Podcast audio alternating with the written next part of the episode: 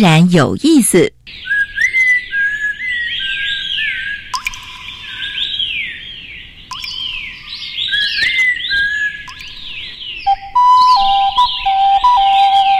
大自然是最能启发人心、最迷人的教室。透过鸟语、虫鸣，顺着山峰、水流，教给我们自然万物的盎然趣味与生命智慧。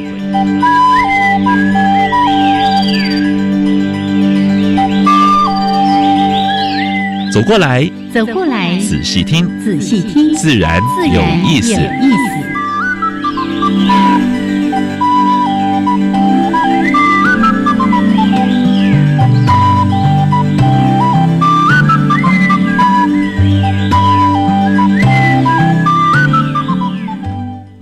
Hello，亲爱的听众朋友们，大家好，欢迎收听教育电台。自然有意思，我是杨平视，我是燕子，好的，杨老师。嗯，经过几天的阴雨哈，今天突然放晴，而且呢，蓝天白云，白云绿树，对对，都都蛮漂亮的 哈，真的。呃，所以天气好的话，假日的话，大家有空还是出去走一走，嗯，爬爬山哈，附近的不一定说一定要要爬到很深的深山去的，能够达到运动，然后疏解，对不对？对。这种天气呢，其实焦山就很迷人了。是是是。因为呢，如果是夏天啊，你会觉得焦山海拔太低，很热很热，那个汗哦，真的是。可是这种天气爬山就是太舒服了。嗯。所以，呃，这种天气去爬爬山呢，尤其天气好的时候呢，不要一直闷在家里面。对呀，去看黄叶、看红叶，还有绿叶。还要看，其实还蛮多蝴蝶。还蛮多动物哈，还有秋天其实也蛮多的花，很漂亮的。嗯，好，来，我们还是欢迎大家呢，真的有时间要多多到大自然走一走。可是呢，小小提醒一下，杨老师呢一直告诉大家，今年呢台风很少，所以呢虎头蜂。的确会比较多，对，这几次上山的时候，我常常看到虎头蜂在人群之间这样飞来飞去。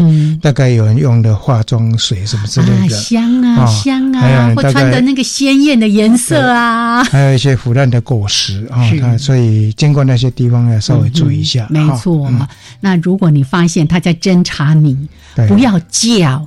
不要挥，对对，不要跑，不要慌。对，其实呢，它侦测你，发现你没有敌意，它就飞走了。是是是，是的。好，那提醒大家，也希望说大家真的好好去享受到大自然的美好。那每一次呢，在我们的自然有意思节目的一开始，会为大家安排两个小单元。第一个单元是自然大小事，跟大家分享过去一个礼拜啊，全台湾跟全世界发生有关农业或者是环保。或者是生态方面的大小事情。那第二个单元跟大家分享的是台湾的地名植物，就是有。台湾地名的一些特有植物，哎，不一定是特有，就是一些植物，哎，对，后米爱植物啦，哈。那今天要讲的，就还是一样，跟着燕子的脚步，我走到哪里，我们就看到哪里，哈。好，那另外呢，今天的主题时间，哇，我们又邀请到远道而来的一位贵宾，特生来的啊，经营管理组的组长何建荣何博士，是。他在国内是非常有名的萤火虫专家啊，这几年呢。他在社区，还有在阿里山这一带在推秋天赏萤哦，秋冬还包括冬天哦。对，秋天在其他地方大概到夏天就结束了，但是在台湾的话，春夏秋冬都可以赏萤。没错，而且是秋天冬天赏萤。他在这几年在阿里山，他在一些社区推的不错。嗯，待会儿呢，我们就跟着。何博士、何组长的脚步去秋冬赏萤去了。OK，来，待会儿呢，主题时间再好好的聊。先加入我们第一个小单元——自然大小事。风声、雨声、鸟鸣声，声声入耳。大事、小事、自然是，事事关心。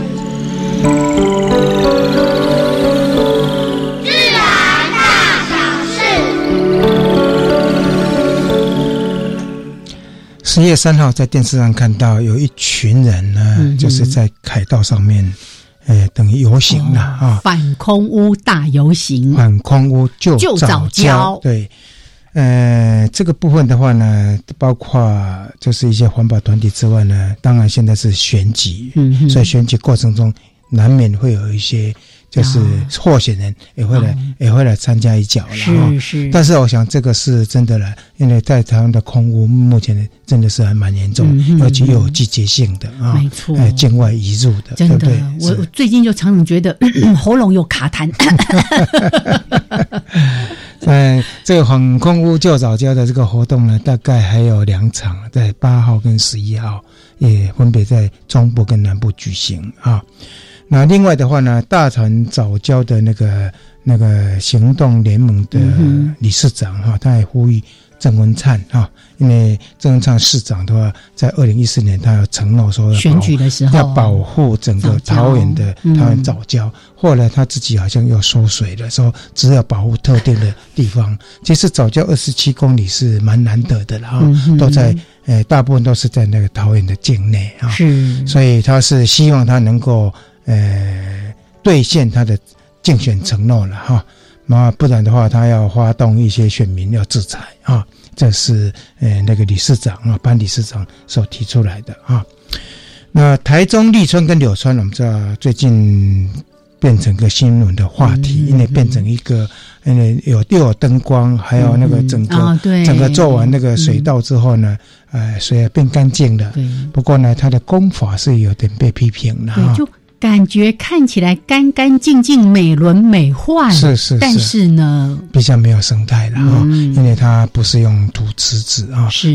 也是一个水泥池子，跟那个韩国的清溪川是一样的啊，所以这个部分的话呢，哎，最近他们哎台中市又在一个新田山小西田步道那边有一个。河流哈，大概不长，大概一百五十公里。要整治，它整治过了。他说用一百五十公里全部用三面光，这是一般大家最讨厌的啊。三面光的话，只能够排水功能。坦白讲，所有的生命都不可能在这个河段里面出现，所以引发一些呃环保社团跟生态社团的批评啊。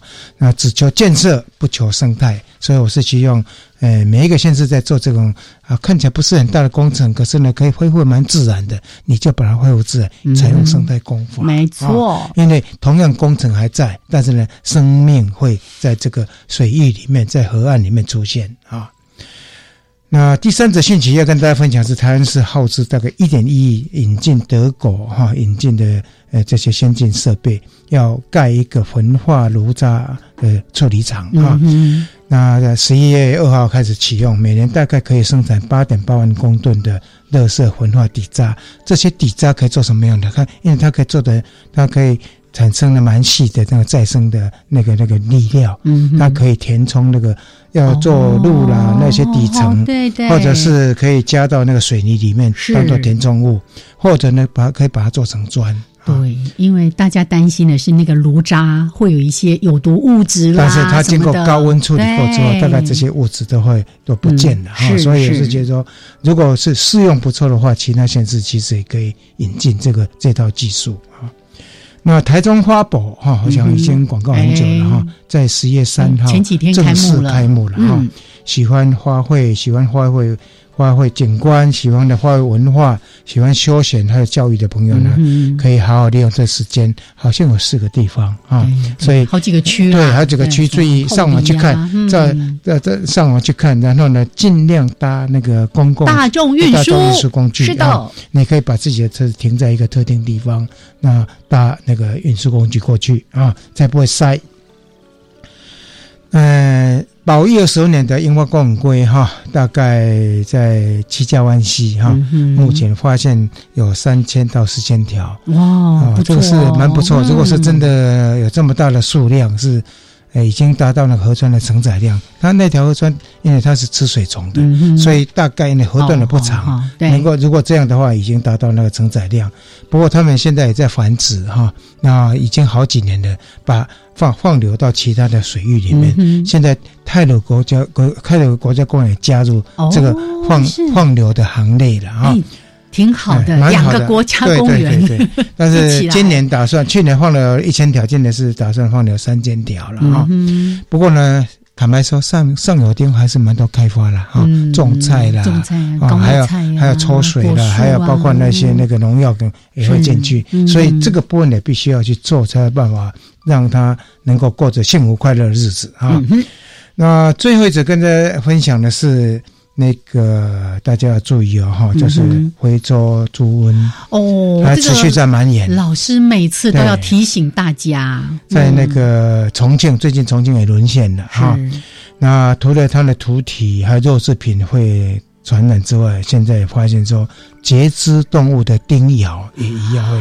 一样会传染这个猪瘟，还有更严重的，就是说，呃，如果说你用厨余养猪，厨余养厨余的部分没有蒸熟的话，一样会传染。就没有杀菌完全的话，对，所以我们的黄检局现在抓的蛋，他们打算在十二月份的时候呢，能够一个联合查器。对，希望能够你要用除养猪可以，但是你要增熟，你要增熟，他要开罚单哦。呀，所以养猪户可能要注意的啊。对啊，也是为了我们猪只的安全。是是是是。老师，你还记得上个礼拜我们还看到说有那个游客有没有从国外带那个肉品回来？从小三通对带完那个香肠被被扣留，虽然没有查到丢到那个垃圾桶里面，但是查验出来香肠里面就带这个病毒啊。所以到中国去玩啊！拜托，拜托，千万不要啊！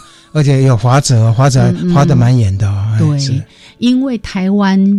是非常重要的这个养猪，对养猪大国，对。一旦这个真的万一失手了，对，雪上加霜啊！对，好，所以请大家呢互相合作，也把这个讯息告诉所有要出国的人，不只是到中国大陆，到其他国家一样，肉制品不能够都不要带回台湾。哈，好，这是今天的自然大小事。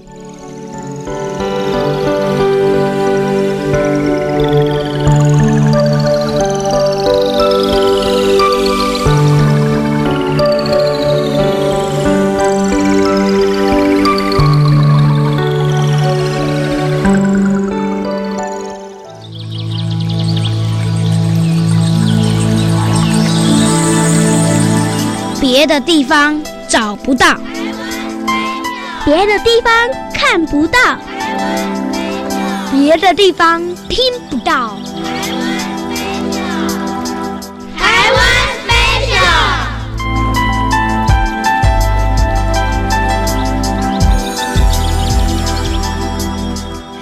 好，现在时间是上午的十一点十七分过四十五秒，欢迎朋友们继续加入教育电台。自然有意思，我相平是。我是燕子。燕子今天谈 special 要介绍什么呢？说了跟着我的脚步，因为呢，上个礼拜去到的观雾，观雾有好多名称为玉山的植物。哦，以前很多人说啊。它叫玉山，为什么它不是长在玉山呢？分布范围很广了，对对。最早发现可能在玉山的地方。没错，没错。那上个礼拜我们讲到了玉山假沙梨，对不对？对对对。现在呢，结色那个红橙橙的果子，对啊，红彤彤啦，黄橙橙啦。好，那今天呢来讲那个，我突然很想要唱一首歌，叫《野菊花》，野菊花，等等等等等等等。好，因为呢，刚才杨老师问我说：“哎，这株植物应该是菊科吧？”对，没错，它叫做玉山抱茎赖萧，抱着茎部，对，赖就是草字草字头的竹字头，竹字头，竹字头，然后加上赖，哎，啊，萧呢也是竹字头的那个萧。好，玉山抱茎赖萧，我刚才特别跟杨老师说，他是我。第一次爬高山的时候就认识的植物，对，因为小菊花嘛，对呀，小小的。贴在地面上，没错。它开白色的花是是白色的小菊花，然后它那个叶片哈，如果它没开花的时候，其实跟鼠曲草长得蛮像的，是是，叶子比较厚一草嘿，厚一点，然后它有叶片有那个背毛，就是上面有一些毛，哎，对。那你到高山上呢？呃，因为经常在高山上很多那种裸露的，比较裸露的岩壁啦、碎石啦，对，所以它是一个非常耐干的，哈，很著名的一个干性的植物。那喜欢呢长在高海拔、排水良好、日照充足的斜坡或石砾上。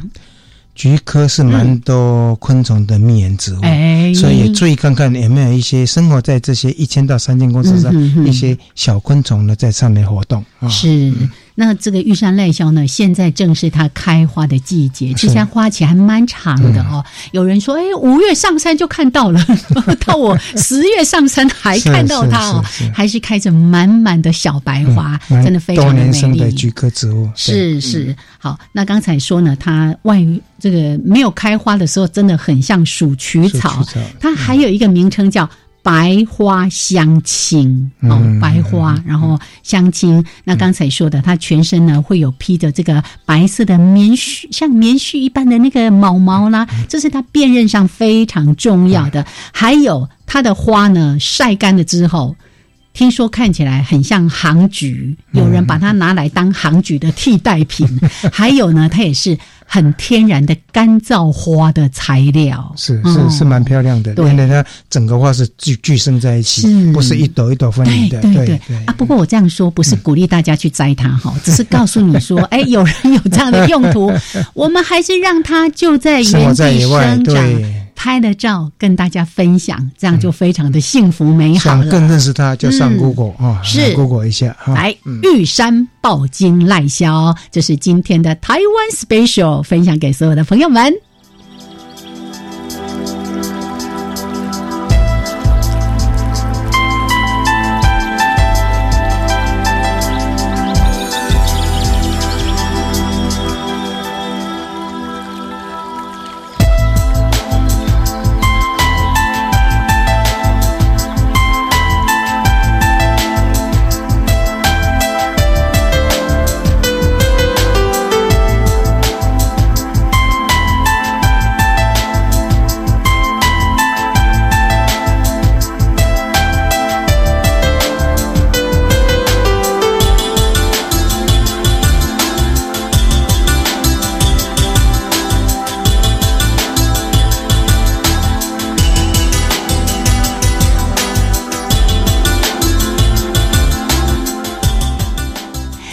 现在时间是上午的十一点二十二分，欢迎朋友们继续加入教育电台，自然有意思，我想平视。我是燕子。我们现在所访问的是国内非常有名的萤火虫专家，也是我们的老朋友。是，他其实在上过我们节目，是，哎，节目开播就把他邀请来了。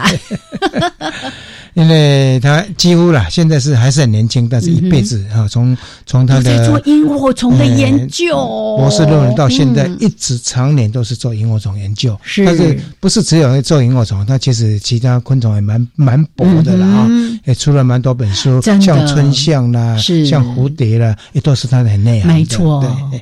Google 一下，我昨天呢有在看 哦，真的也不是只有萤火虫哦，很多昆虫。研究报告也出了蛮多的，而且呢科普的书也写蛮多的，算是一个研究跟科普蛮兼备的研究人员。没错，来今天为大家邀请到这是农委会特生中心经营管理组的组长何建荣何组长，Hello，组长好。问候一下，好啊，各位听众大家好，呃，各位两位主持人好。是，哎，何建荣。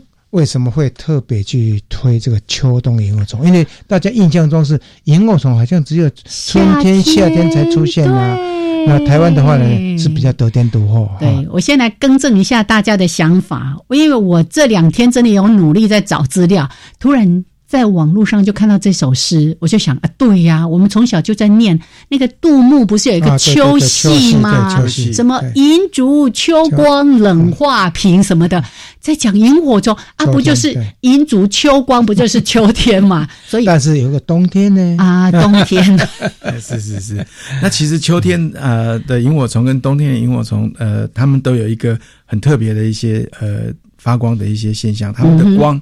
通常是持续性的光，也就是不会闪烁，跟我们春夏的时候看的萤火虫的景观是不一样的。是，那当然，这个在秋冬季节看萤火虫的这个体验，跟呃春夏之间的这个体验是完全不同的感受了。哈，那特别是这些萤火虫都居住在高山上面，比较高的山上，对对，高山上。那所以去体验这样子的一个萤火虫的发光景观，那必须要有一些准备，有一些心理的准备，是还有一些注意的事项。那这些去看这些在高等地区的这些呃绝美的这些萤火虫，实在是一个很过瘾的事情。是蛮蛮多的种类，个体好像都比较大。对，对不对？比春天的或者夏天的那个体都大，当然也有小，像也有一些像神木岩那比较小了哈。是是。但是其他的个体大部分都比较大，对不对？对，嗯。那这个秋冬萤火虫，我记得很印象很深刻。杨老师在在民国八十年左右，他那时候他的学生去。这个大陆领导。关务这边去调查萤火虫的时候，十二月份，对对对，关务关务，对对对，才刚去。对，按这个地方的话，他发现了很多台湾的这个高山的萤火虫的新种。那都是杨老师的郑明伦博士跟杨老师一起发表的，这是一个非常难得的这个萤火虫的这个呃这些种坦白讲，如果说没有做萤火虫，我也不知道说台湾有冬天出来萤火虫。是，我记得以前我们在讲萤火虫，说过台湾萤火虫有六十几种的种类，是不是？六十五种，六十五种，最少最少六十五种，对。显然还有一些还没被我们发现的啊！对对对 对，嗯，所以刚才何组长有提到说秋冬赏萤，有先提到几个特色，一个是在这个时节的赏萤可能都比较在中高海拔的地区，嗯，好，另外一个是萤火虫的个体比较大，哦，因为种类也不一样嘛，哈，还有一个是。荧光是连续的，持续光，对，持续的，不是那种一点闪闪闪闪闪，不是快闪的啊，还是会闪，但是它不是快闪一组就对了。对对对对对，这很特别。那当然，这冬秋冬季节冬，尤其是冬天的萤火虫的话，这台湾哈的这个萤火虫资源，在全世界来讲的话是。呃，独一无二的。哎，你看，中国大陆在冬天要到高山看萤火虫，也是几乎没有。冰天雪地，冰天雪地也没有。那美国有一种日行性的，那不然就是在热带雨林，否则在温带跟亚热带国家里面，我们以这样的纬度来看的话，我们台湾呃有这样子的一个呃秋冬季节萤火虫的资源，其实是非常呃值得我们去去保护，或者说我们去欣赏这样子的一个东西，一个生物。我记得以前在。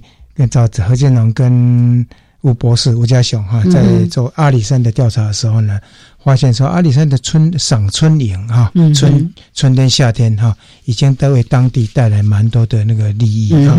呃，估算的话，大概是在每年在九亿多嘛哦，是是，所以后来之后，我就跟何部长谈，哎，是不是要把把那个秋冬啊赏萤的活动再推出来？嗯啊，因为这样的话呢，因为你去阿里山的话，要赏萤非常方便。你只要住到民宿里面，你只要告诉民宿老板说：“我想要去看萤火虫。”民宿老板一定会帮你找到当地的计程车，把你载到载到那个地方，再把它载回来，安全的载回来。是，已经是蛮等于一贯作业的哈。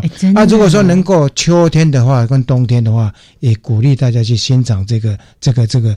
呃，资源的话，这个是蛮好的一个生态旅游的资源，对不对？好，那这个其实我是觉得，在阿里山地区这样子的这个秋冬季节赏樱，其实也有蛮多的民宿可以配合。那如果要去的话啊，可以打电话去联系。那在阿里山地区，这个呃，这个秋冬季节的萤火虫的景观也是非常美的。那在阿里山国家风景管风景风景区管理处的官网里面也有相关的资讯，可以上网查询浏览。那这样子的话，就可以来一趟。非常完美而且非常快乐的赏樱之旅。今天说的都是我才刚刚去过的地方。阿里山晚上都不出不不出来活动。有哎，我都有出去拍鹅哎，没有没有进到林子里面去，对，没看到萤火虫。但是刚才有说到像雨林，是我九月底十月初的时候就到婆罗洲的雨林，看到蛮多萤火虫。在雨林里面有萤火虫，是是没有很多，但是偶尔就闪一下闪一下哦，就觉得很幸福。好来，我们待会儿呢，再跟着何组长的脚步来看看到哪些地方去赏萤，还有刚才说到的秋冬赏萤，这个萤火虫的种类跟春夏是不太一样的。对，我们也来让大家认识一下。好，OK，来，那现在时间是上午的十一点二十九分过十五秒，一小段音乐，还有两分钟的插播之后，再回到这个主题。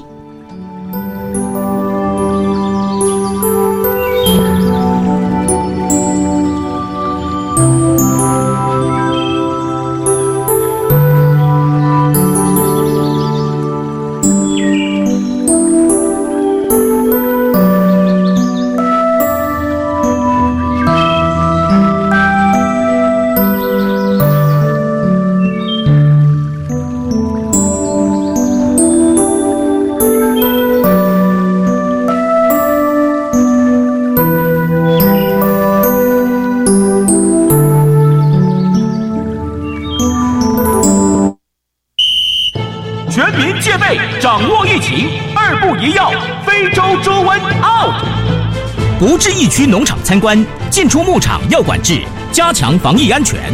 不非法走私或携带动物产品返回台湾，要加强检查农场动物健康情形。若发现疑似案例，尽速通报动物防疫机关。简单三步骤，防堵疫情，滴水不漏。以上广告由行政院农业委员会提供。八月一号起，零岁到五岁全面关照新制启动，两岁到五岁就读准公共幼儿园，家长自付额每月不超过四千五百元；非盈利幼儿园不超过三千五百元。公幼免学费，低收入户及中低收入户免学杂费，并且保障教师及教保员薪资。详情请洽咨询专线零二二二五六五三七九。以上广告是由教育部提供。我是基隆的黄妈妈，我的孩子就读私立幼儿园的中班。当我得知幼儿园加入准公共幼儿园的行列，感觉好像中奖了，因为大幅减轻了我们在育儿上的负担。政府的这个政策让我想要再努力生第二胎。准公共幼儿园优质评价，让你托育的好，负担得起。以上广告由教育部提供。加外加外，阿玛波拉，扎根格玛西卡斯达斯，迪加古拉布古列列。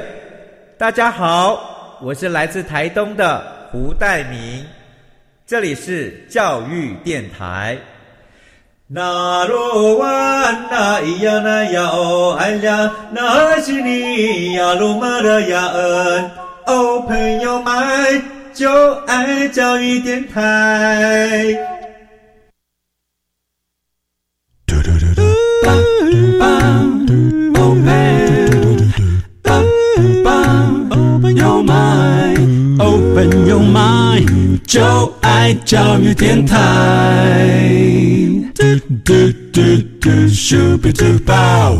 好，时间是上午的十一点三十二分，欢迎朋友们继续加入教育电台。自然有意思，想平视。我是燕子。我们现在所访问的是特生中心经营组的何建荣何博士，嗯，他是国内外非常有名的萤火虫博士。是今天来谈秋冬赏萤。一般我们在春天所看到的是。黑翅萤，对不对？是，还有像黄缘萤、黄缘蝇啊，还有包括大端黑之类的哈。但是呢，到秋冬的话呢，看萤火虫是到底是哪些种类，能不稍微归类一下？好，那我大概介绍一下，我们在北部地区哈，这个秋冬季节的这个萤火虫，呃，大致上大概有七种左右了哈。那纸笔准备一下 来。那没关系，那我大概先说明一下，这些秋冬萤火虫，它主要就是包括两呃。它的呃这个分类地位大概是除了苍蝇属，还有这个短角短角苍蝇属，还有扁蝇属，好，还有一个是垂须蝇属，大概是这这这四个类别。那主要的欣赏的对象大多是短角苍蝇，短角苍蝇啊，对对对，是是。那个体是蛮大的，蛮大的。那这个呃，在北部地区我们可以看到的这个短角苍蝇属的，大概就是黄缘短角苍蝇，黄缘短角苍蝇。那当初呃。啊，杨老师那时候 呃命的一个新种啊，这个是非常特别的一个一个萤火虫。那另外的话，在中部地区，我们看的是巨角雪萤哦，巨角啊，巨角雪萤一直从中部到南部，好，然后这个到南部地区的话，大概只看得到是灰刺雪哈，灰刺雪鹰，灰刺雪鹰对，是是。那到隔年的这个呃。冬天的节快要到呃冬末的时候，春初春的时候，那那时候看到的都是神木萤，神木萤个体蛮小的，神神木萤比较小，比较小。其他这几种都是体型相当大。而且还蛮亮的，是。今天讲了好几种萤，可能大家都有点陌生。没有关系，Google 上面其实照片都有。神木萤哦，是在因为那个山区哪个神木群的地方发现命名的吗？是啊，对对，这个是哎呀，这这个是在神木啦，啊，神木，他在那个地区发现的，那这个也是非常特别。对。然后我是觉得这个呃秋冬季节萤火虫，那去看的时候，其实呃。温度哈，如果尤其在秋冬季节容易起大雾，嗯那起雾的时候当然就比较不好的嗯这个嗓音的，因为是雾太浓的话，也是是视觉效果不好。是那另外还有一个注意的事项，大概就是说温度过低。嗯那如果这个温度哈，气温如果低于大概十度 C 以下，嗯好，那这个效果也比较不好，它发光的时间很短。好，嗯那是它的特性。那所以你在看萤火虫的时候，你必须要提早一点到达，那就定位。嗯那最好是找比较有口碑的这个呃民宿业者，他有解说哦解说导览，他到你到定位去看。好像特生也帮忙训练蛮多的这些解说员，包括那国家风景区特定区的人，对不对？是是是。那这方面的话，其实我们也上阿里山国家呃国家森林游乐区啦，或者阿里山国家风景区管理处去教育训练一些嗯这个呃解说解说导览。员对，那这些解说导览人员都是在定点做解说。那另外的有些饭店业者或民宿业者，嗯他们也投入这样子的一个呃教育训练，然后也都能够介绍当地的一些呃萤火虫资源。那这个是非常特别的一个种类。那当去看萤火虫的时候，大概就是。留意一下天气，然后可能要穿厚一点的衣服。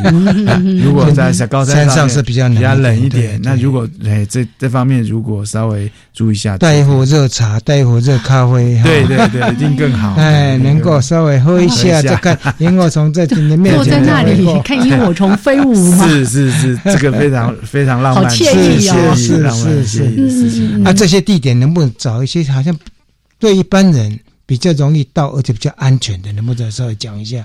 北中南稍微介绍一下。那嗯这个去看萤火虫的时，秋冬季节萤火虫的时候，北部的话比较推荐，比如说呃这个呃太平山哦，太平山，哎哎，那个住宿什么都很方便，对，是对还有安全哦，安。全。那另外呃可以去呃满月园，满月园这个附近。关路呢？关路雾也不错。关也很好。嗯哎，那那个就是在林道里面，当然主要是要没有光害啦。嗯那这些林道都保存的非常完整哈，是这个生态也非常的丰富。那在冬冬天的时候就可以看得到。那在中部地区的话，大家可以推荐的比较多一点啊。中部就可以在大雪山大雪山社区或大雪那个社区他们自己有没有培训一次？有有有有我印象中好像特生也帮忙训练过一些解说。对对，我们在那个呃大雪山那附近有有办过秋冬季节的赏樱的这个相关是训练。是是。然后这过来的话就是溪头啊啊，溪头对溪头啊山林溪住宿这个地方都有导览解说，然后也可以了解哦，这两个地方都有溪头。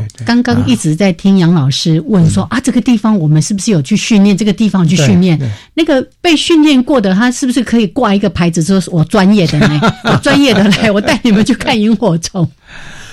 因为秋冬季节萤火虫也是这几年来哈 才才开始才流行开始流行啊，因为我们大大致上因为那时候候我是要嗯。要何建龙跟吴家雄要特别赶快去推，推。因为春天已经有这么好的产值，秋天这个推出来的话，哦对可能整整个续对？生态旅游什么是来讲都是，啊对当地人帮助都很大。嗯对对社区的地方的产业的这个推展都非常非常有帮助。是没错。哎，那南部的话，可能就推荐阿里山。阿里山那阿里山啊是一个蛮具有历史性的一个萤火虫的这个赏萤区块。是。那我们的去二零一七年国际呃那个论坛研讨哎会对论坛的在那个地方也在那个地方办那个会后对。会后旅游，那大家都留下非常深刻的印象。嗯。那当然，在阿里山地区的话，主要可以推荐的话就是奋起湖地区，哦奋起湖。哦奋起湖。哦，还有这个呃比较高一点的，阿里因为一般呢春赏春营、秋夏营都是在圆潭那一带哈。是是是当然当然混球也有了哈。对对啊，现在到秋冬的话，就是比较上去对比较高山一点高山一点。然后还有这个阿里山国家呃风风景区特定区的风景区，哎是是是是这个呃的区块范围里面，其实都有非常多的这个。所以当地的民宿一样都会做这种服务嘛，哈，对。对对对对，现在他们民宿业者也都有蛮多的分工啦。比如说，他民宿业者的话，如果要在比较远一点的地方，他有固定的这个呃那呃车子。有交通工具的 价值，他可以 pick up 啊，啊，可以这个到你什么地方给你带带上去，带上去，哎然后去看再把你送回来。对对对，有这样子收费的方式。是是，所以彼此之间社区的人就可以大家一起对。来成就这件事情。因为。上次像去年嘛，哈，去年我们那个把那些老外呃萤火虫专家拉到圆潭，拉到那边去住的时候呢，就有一部分的老外就留在那里。那那也是有民宿业者来照顾，然后他想要再去看，他们有有专业的这些这些自行车司机就把他送到送到一个地方去，对，所以蛮好的。对，其实这个真的是一件非常让人觉得很舒服而且愉快的事情。像我今年大概四五月的时候。嗯，就是去看春天、春夏之间的那个萤火虫。我是到苗栗啊，那个马台古道啊，那那边其实有蛮多的民宿业者。是，那我们住的地方呢，我们都大家就很急切说啊，晚上要去看哪里看萤火虫？他就说啊，隔壁那一条路啊，慢慢走。对，到了晚上吃完饭之后呢，哎，这个民宿的主人就带着我们到。就真的是他旁边的一条小径上面，哇，那个山坡上面密密麻麻的 萤火虫，真的是好开心。不过哈，那个一般看萤火虫的话，都有时间上的，对不对？对。刚才讲过吃过饭，吃过饭的话，有时候不一定能够看到很多，哎，因为蛮多是，哎，太阳一下山就活动了，对不对？人家我们有早一点吃啦。哎，在那个。在欣赏这秋冬萤火虫的时候，大概是什么时间？最佳的时间。好，其实秋冬萤火虫它发光的时间比较短呢，它不像是在春夏的时候，有时候可以看到九点，还有还有萤火虫。那其实，在呃春呃秋冬季节萤火虫，它大概只闪三十分钟到六十分钟，对，大概半个小时到一个小时之间。是。啊，这个是比较特别的。啊，所以要去看它的时候，你就是天还没有入夜的时候，就要修就就定位了，微微暗的时候就。开始要准山路哈，山路。的话，大家还是早一点去，那对环境比较认识，是，然后让自己眼睛也习惯那个黑暗，对不对？是啊，是啊，所以在在那个呃秋冬季节上映的话，就是可以吃饭的话比较晚吃，不要太 不要太早吃，太早吃萤火虫不会等你啊，要调整顺序，先看萤火虫再回来吃饭。在十二月份发现那个冬天萤火虫的时候呢，那个时候呢。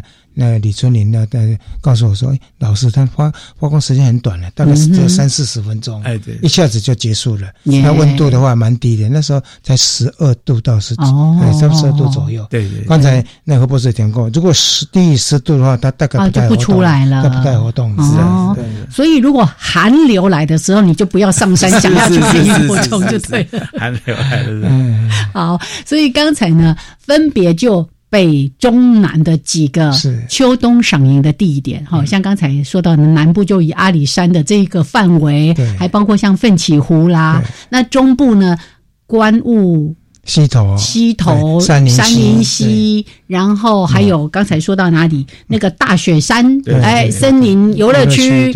那北部地区呢？太平山啊，关路算台算北部了哈，还有满月园。对，那像最近呢，太平山在封看一个东西，对，那个山毛 山毛山毛榉步道，对，现在正是变色，对在变变变色的时候。是，可是呢，我一个朋友前两天刚去，他就说呢，他一去就全部都是雾，就只有在雾中看叶子哦。所以刚才也提到说，呃，尤尤其山区呢，其实真的多雾哈，就大家到山区去的时候，要特别注意到一些安全的问题。还有最好是有向导啦，或者是有当地的人代表，或者是熟门熟路人带着。哎，没错没错。好啦，我们待会再继续聊。现在时间呢是十一点四十三分，那先来听一小段音乐，之后回来我们继续来说说。当然，赏萤。对我们来说赏心悦目，可是赏银也有一些你要注意的事情，对不对？好，待会儿呢，我们再继续来聊。是。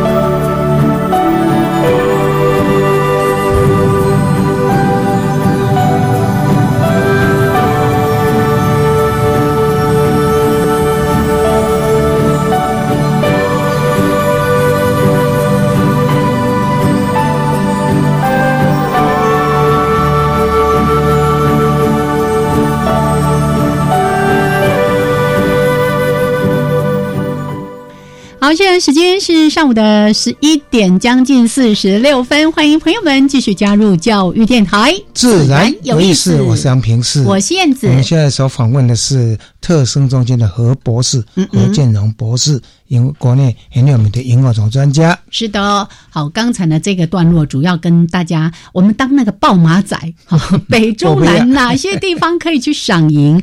可是呢，到底我们赏到什么萤？刚才说哦，秋冬大概有主要哪七种啊？等等？然后还讲到一个什么巨角雪萤？对，我有看那个照片呢，它叫做雪萤，是因为它颜色比较淡的关系吗？还是怎样？因为像我们有什么黑刺萤啊，就是黑嘟嘟的。啊，雪萤看起来颜色比较不一样啊。是是，这些 这些高山的这个萤火虫哦，很特别的，就是它的刺鞘。那刺鞘它的一般来讲，甲虫的刺鞘都是黑色的，或是有金属光泽。那这种这一类别的这个秋冬季节萤火虫，它刺鞘第一个比较薄，那第二个它比较类似于这个呃像雪雪一样的颜色，灰白色，灰白色了。那就就我们就叫雪萤，大概是这样子命名由来，是这样子。巨角雪萤的话，像这一类，它们的食物是都是蜗牛吗？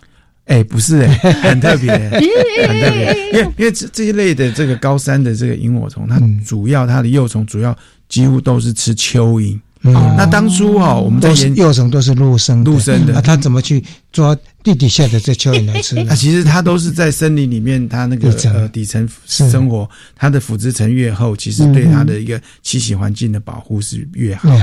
那当然，它在吃蚯蚓的时候吃怎么吃呢？这就很特别了 哈。那主要就是因为蚯蚓会会收缩这样爬，而且都是会钻。那它会躲在腐殖层里面，它用它的大颚或勾住它蚯蚓的身体。那蚯蚓在收缩的时候，就把它怎样？就把它。就用像手术刀一样把它刮开，那刮开以后就渡破长流了。那渡破长流的时候，他把消化液吐下去以后，吐出去以后就慢慢变成肉浆这样子，再慢慢吸到他肚子。吸血鬼的吃法，所以他这个也是一种体外消化。那我是觉得这一类的萤火虫很特别的，就是说，哎，它只吃高山的萤火虫。我们当初。高山的蚯蚓，蚯蚓，哎，就是蚯高山平地的蚯蚓呢？平地蚯蚓它不它不吃。那那时候养这些萤火虫，做这些基础的研究的工作的时候，哎，那时候每个礼拜都还要到高山去挖蚯蚓，哎，挖蚯蚓带回来给它吃，否则的话，哈，它。会吃这个平地的蚯蚓，或者是渔具店的蚯蚓，哈，会水土不服，水土不服都会死亡。那所以在慢慢摸索的情况之下，每这也没办法，每 每个礼拜都非得要到高山去挖蚯蚓。那这些萤火虫雌雄有什么地方不一样？能不能稍微解释一下？那这一类的萤火虫雌雄的差异，当然我们刚刚讲发光以外，那这个雌虫的话，一般是后翅。啊，前前翅后翅就是翅膀退化，退化掉。那它的母的虫子，对对，它的雌虫是翅膀退化，那身体比较肥胖。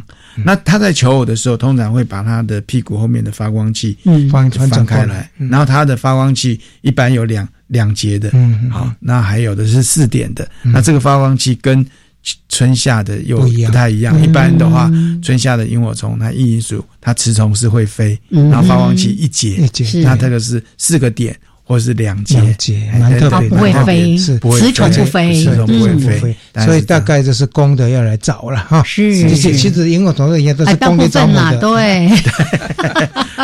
所以这吃蚯蚓，所以这一群大概他们都是不吃瓜牛的哈，都是吃蚯蚓。真的？吃吃蚯蚓，还吃其他的吗？有没有？啊，一般我们哎，我们没没有没有看过吃其他的，而且像我们在研究这个阿里山的这个秋冬季节萤火虫的时候，我们发现，在奋起湖那里的萤火虫很特别哦，还有很多台湾的特有种。嗯，哎，然后这个呃，可能还还有一个新新种的出现，那这个是非常的特别，而且这个萤火虫就是喜欢吃。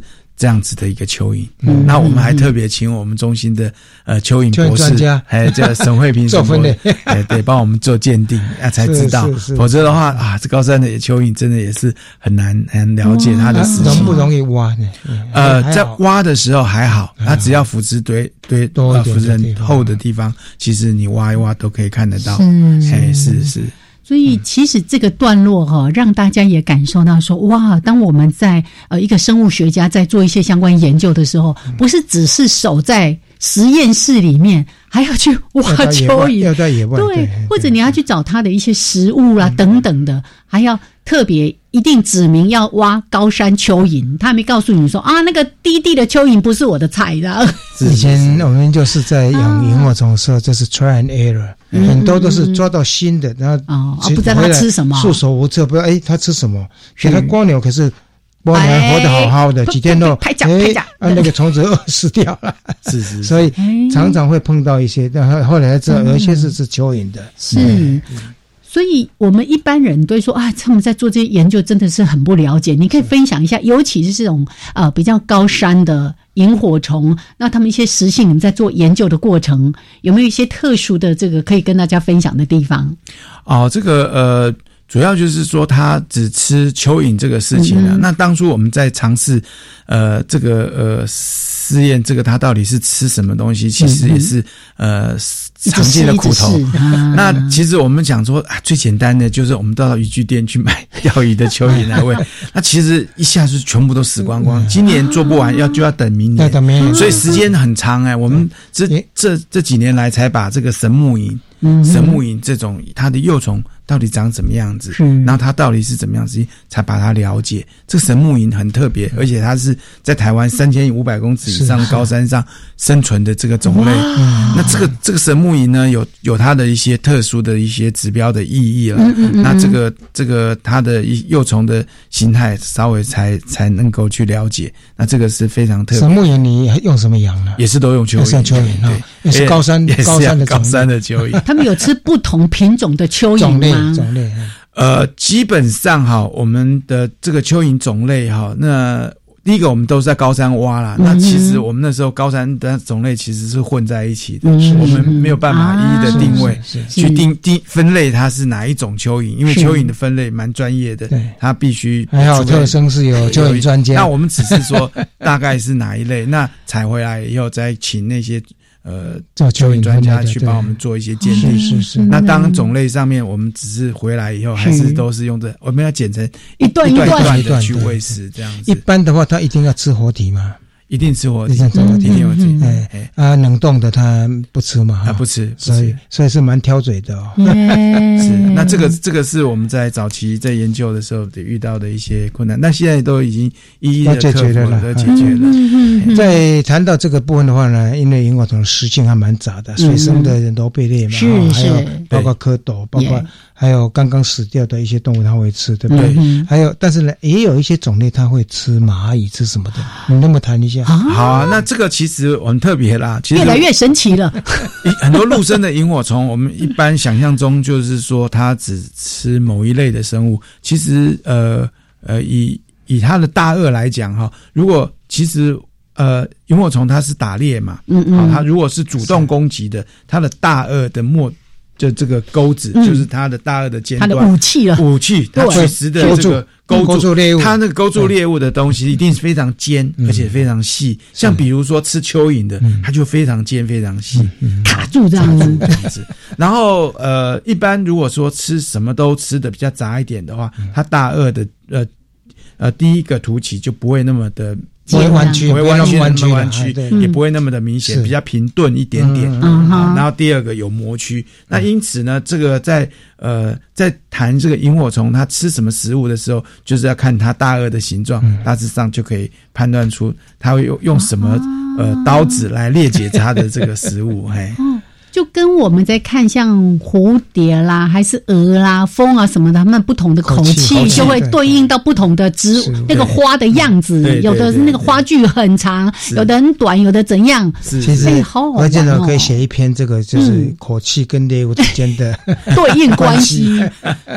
是是是，因为你刚才说到它。可以吃蚂蚁，这让我们觉得很惊讶，因为蚂蚁是很多这些小昆虫的天敌呀，对不对？这蚂蚁最会去攻击这些，哎，它还可以去吃蚂蚁。对，像我们常最常见的黑刺蝇，然后我们一般呃春天看的各地赏蝇最多的，而且最最最普遍的这个物种黑刺蝇，其实它就是吃蚂蚁的，哦它是吃蚂蚁的。那它吃蚂蚁呢，其实呃也是一样，它把它会在蚂蚁走过的这个通道上面，它会伏击。哦，比守株待兔。对对对，所以所以你把那个呃花盆翻开的时候，那你你蚂蚁的这个通道的时候，它就会躲在这蚂蚁的通道旁边，然后如果蚂蚁走的时候，它会去咬一只 哎伏击，然后来把它吃掉。啊那当然我们在实验室里面用饲养的方式来繁殖这个黑翅蝇的时候，其实我们也都是用用用。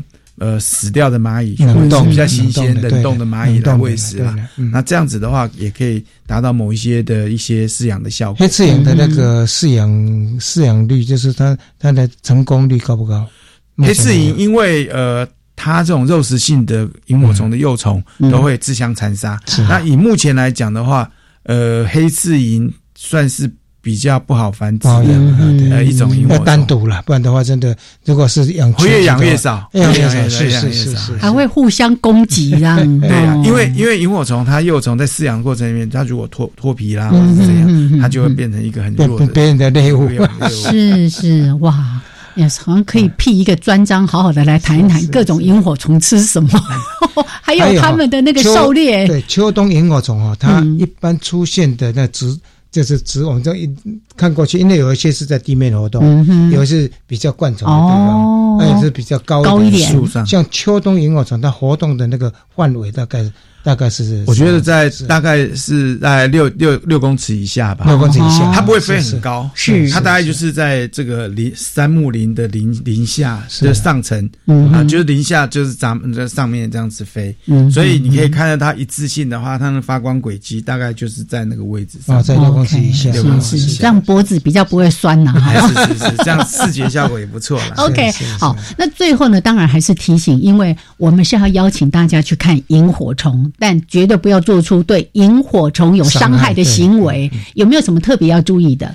呃，其实呃，在高山赏萤其实也是一样了哈。那当然也是三不原则啦，啊，不不采集嘛，然后不踏乱踏入它的基地嘛，哈、啊，那还有一个就是呃啊，不用光去乱照它。哦，不要用闪光灯对闪光灯。嗯那当然，这个秋冬萤火虫是呃非常漂亮的一种萤火虫。那希望呃大家去欣赏这个萤火虫之余，那也要尊重大自然，那、嗯那个呃保护我们的环境。那，这是我们的最重要的目的。因为这些幼虫都是入栖的哈，嗯所以你如果踏到整个栖地区的时候，可能哦会把它的蛹啦、把幼虫都踏掉了哈。是，所以当然，我们也希望这时候有一些，呃，像民宿业者或什么之类的，或者你带大家去看的时候呢，嗯哼最好能够不要太集中的地方，可以远远的看啊啊，或者对栖地的地方，就是如果说我刚才在讲说，如果要赏一地栖地，最好能够有一个，诶，悬空的那嗯，个那个步道对不对？栈道，栈道啊，对不对？好，所以刚才呢，何组长特别提醒大家三不原则。是不要采集，这当然是绝对不能做的。还有，不要去踩踏到它的栖栖地地。对另外一个就是不要用光照它。所以现在有那种什么赏萤的专用灯啦，或者以前我们都用那个红纸把它红玻璃纸把它包起来了，等等的。还有，你会很想要拍照，不要用闪光灯闪它，是是是不然他会觉得说哦，那个光了。好，来，这是今天呢，我们特别为大家邀请到农委会特生中心经营管理组的组长，也是我们非常专业的萤火虫博士何建荣何组长来跟大家谈关于秋冬赏萤。北中南各地还有有哪些营都告诉大家了，就请大家准备出发喽。好，谢谢我们的何组长，谢谢建荣，我们下礼拜见喽。好，OK，拜拜，拜拜。拜拜。